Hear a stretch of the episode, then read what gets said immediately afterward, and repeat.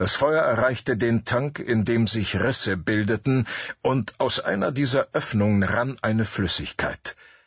Lorgard wagte kaum mehr zu atmen. Die allgemeinen Sicherheitsservi reagierten und Löschschnee rieselte aus Ventilen. Wenige Sekunden später erfolgte der Kontaminationsalarm. Edward Emerson nickte und erneut blieb sein Blick auf den Schirm gerichtet, als er sagte, wir sollten unsere Sicherheitsprozeduren überprüfen. Meiner Ansicht nach haben die Kontrollservi zu spät reagiert. Die beiden überlebenden Frauen versuchten eine der Türen zu öffnen, natürlich vergeblich.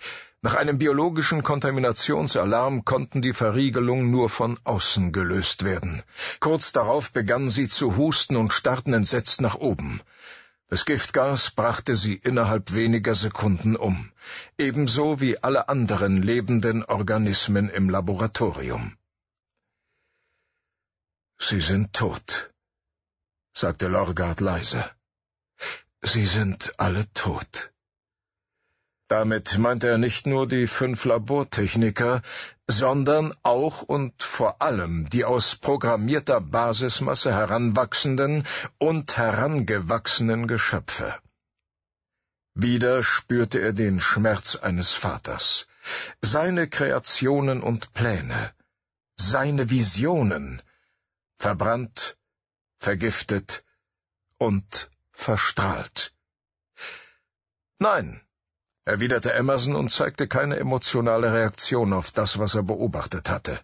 Bei der Tür dort. Er zeigte auf die andere Seite des Laboratoriums. Registrierten die Sensoren einen Siegelbruch. Etwas ist aus dem Labor entkommen, trotz Giftgas und Strahlung. Und es hat zwei weitere Türen passiert. Ich habe Sie sofort untersuchen lassen, als ich vom Siegelbruch der Tür erfuhr. Ihre Sensoren reagierten nicht, weil die Löcher in den Siegeln zu klein sind. Ihr Durchmesser beträgt nur wenige Molekülbreiten. Er zögerte kurz, bevor er hinzufügte, nach der dritten Tür ist der Weg frei. Bis zum Fluss. Ruckartig streckte er die Hand nach den Kontrollen aus und hielt die Darstellung an. Dort, im Löschschaum. Etwas hat sich bewegt. Lorgard sah genauer hin. Tatsächlich, irgendetwas, das in der weißen Masse verborgen blieb, glitt langsam über den Boden und verharrte bei einem Programmierungsmodul. Indikatoren deuteten darauf hin, dass es noch aktiv war. Kann er in jenem Zustand Daten aufnehmen? fragte Emerson. Als Sicherheitschef wusste er natürlich über die laufenden Projekte Bescheid, aber er war kein Wissenschaftler und verstand nicht alles bis ins letzte Detail. Da bin ich ziemlich sicher, sagte Lorgard, und seine Gedanken glitten in eine Richtung, die ihm immer mehr Unbehagen bereitete. Bisher war er davon ausgegangen, dass sich die Katastrophe auf das Laboratorium beschränkte, aber wenn sie darüber hinausging, wenn geschehen war, was sich jetzt anzudeuten begann. Er dachte an Folgen und Konsequenzen, an Möglichkeiten. Emerson richtete einen kurzen, ernsten Blick auf ihn. Wir müssen herausfinden, welche Informationen er eventuell aufgenommen hat. Mit neuem Interesse beobachtete Lorgard, wie das Etwas unter dem Löschschnee weiterglitt und erneut verharrte, als es einen der kleinen Hügel erreichte, die von veränderten Testobjekten stammten. Es veränderte sich, wurde flacher und verschwand fast. Der NHD-Direktor wusste genau, was er gerade gesehen hatte. Er hat organische Materie als Nahrung aufgenommen. Das Giftgas und die Strahlung scheinen ihn nicht weiter zu stören. Es passt sich an alles an, sagte Lorgard, und es klang fast stolz. Sorge und Freude schufen in ihm ein Wechselbad der Gefühle. Einige Sekunden lang musterte Emerson ihn aufmerksam, und vielleicht ahnte er, was in ihm vorging. Er ist entkommen, nicht wahr? Der Sicherheitschef deutete auf den Bildschirm. Die Bewegung unter dem Löschschnee setzte sich fort und erreichte die Tür. Der Infostreifen zeigte neue Daten, die auf einen Siegelbruch hinwiesen. Ich schätze, davon müssen wir ausgehen. Er zog das Datenmodul aus dem Lesegerät und stand auf. Vielleicht ergeben sich bei weiteren Untersuchungen neue Hinweise. Ich halte Sie auf dem Laufenden. Emerson ging zur Tür des Büros und dort zögerte er noch einmal. Alles deutet darauf hin, dass der Prototyp des Metamorphs lebt und sich irgendwo dort draußen befindet, Direktor. Ich halte höchsten Kontaminationsalarm für angemessen. Rubens Lorgard nickte und starrte auf den leeren Bildschirm. Ja, ja, sagte er leise. Einverstanden. Kümmern Sie sich darum. Und äh, noch etwas, Direktor. Lorgard drehte den Kopf und sah den Sicherheitschef an. Wenn Sie gestatten, Sie sollten in Erwägung ziehen, den NHD-Globaldirektor zu informieren. Wenn das Projekt Doppel-M außer Kontrolle geraten ist, und darauf deutet alles hin, möchte er bestimmt darüber Bescheid wissen. Lorgard nickte erneut, noch nachdenklicher als vorher.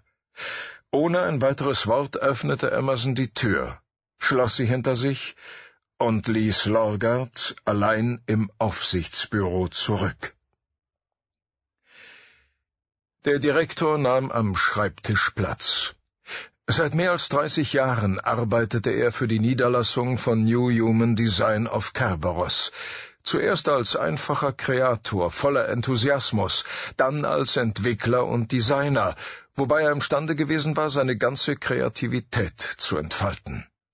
Schon seit einer ganzen Weile bedauerte er, sich auf die Beförderung zum planetaren Direktor eingelassen zu haben. Er hatte sich geschmeichelt gefühlt, erinnerte er sich, belohnt nach langen Jahrzehnten der Mühen und des Engagements. Aber als Leiter der NHD-Niederlassungen auf Kerberos musste er zu viel Zeit in administrative Angelegenheiten investieren und fand immer weniger Gelegenheit, neue biologische Strukturen zu entwerfen, neues Leben zu kreieren, das vorher in dieser Form und in dieser Gestalt nicht existiert hatte. Lorgard war nicht so vermessen, sich für eine Art Gott zu halten. Er sah sich als Künstler, als jemand, der lebendige Ästhetik schuf, dem es gelang, organisches Potenzial zu entfalten und die ganze biologische Kapazität zu nutzen, die in einzelnen Zellen steckte.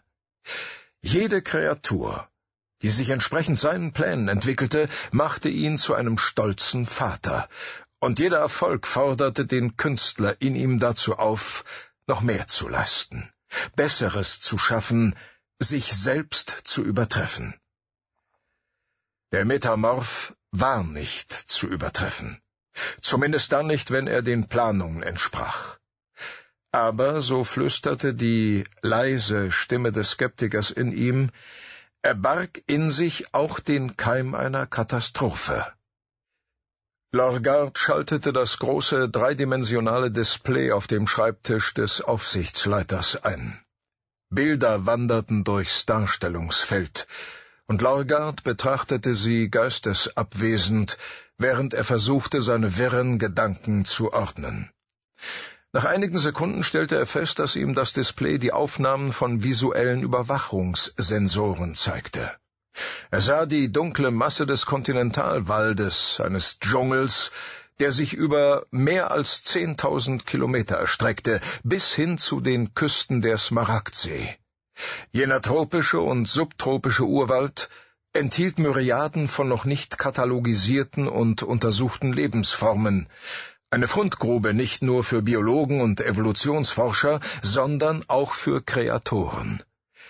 Wie faszinierend es doch war, die unterschiedlichen Baupläne der Natur zu untersuchen, miteinander zu vergleichen und zu verbessern. Als junger Mann hatte Lorgard große Freude daran gefunden, doch später, nach Entdeckung der Basismasse, war er dazu übergegangen, sich immer mehr von den Vorgaben der Natur zu lösen und Neues zu schaffen.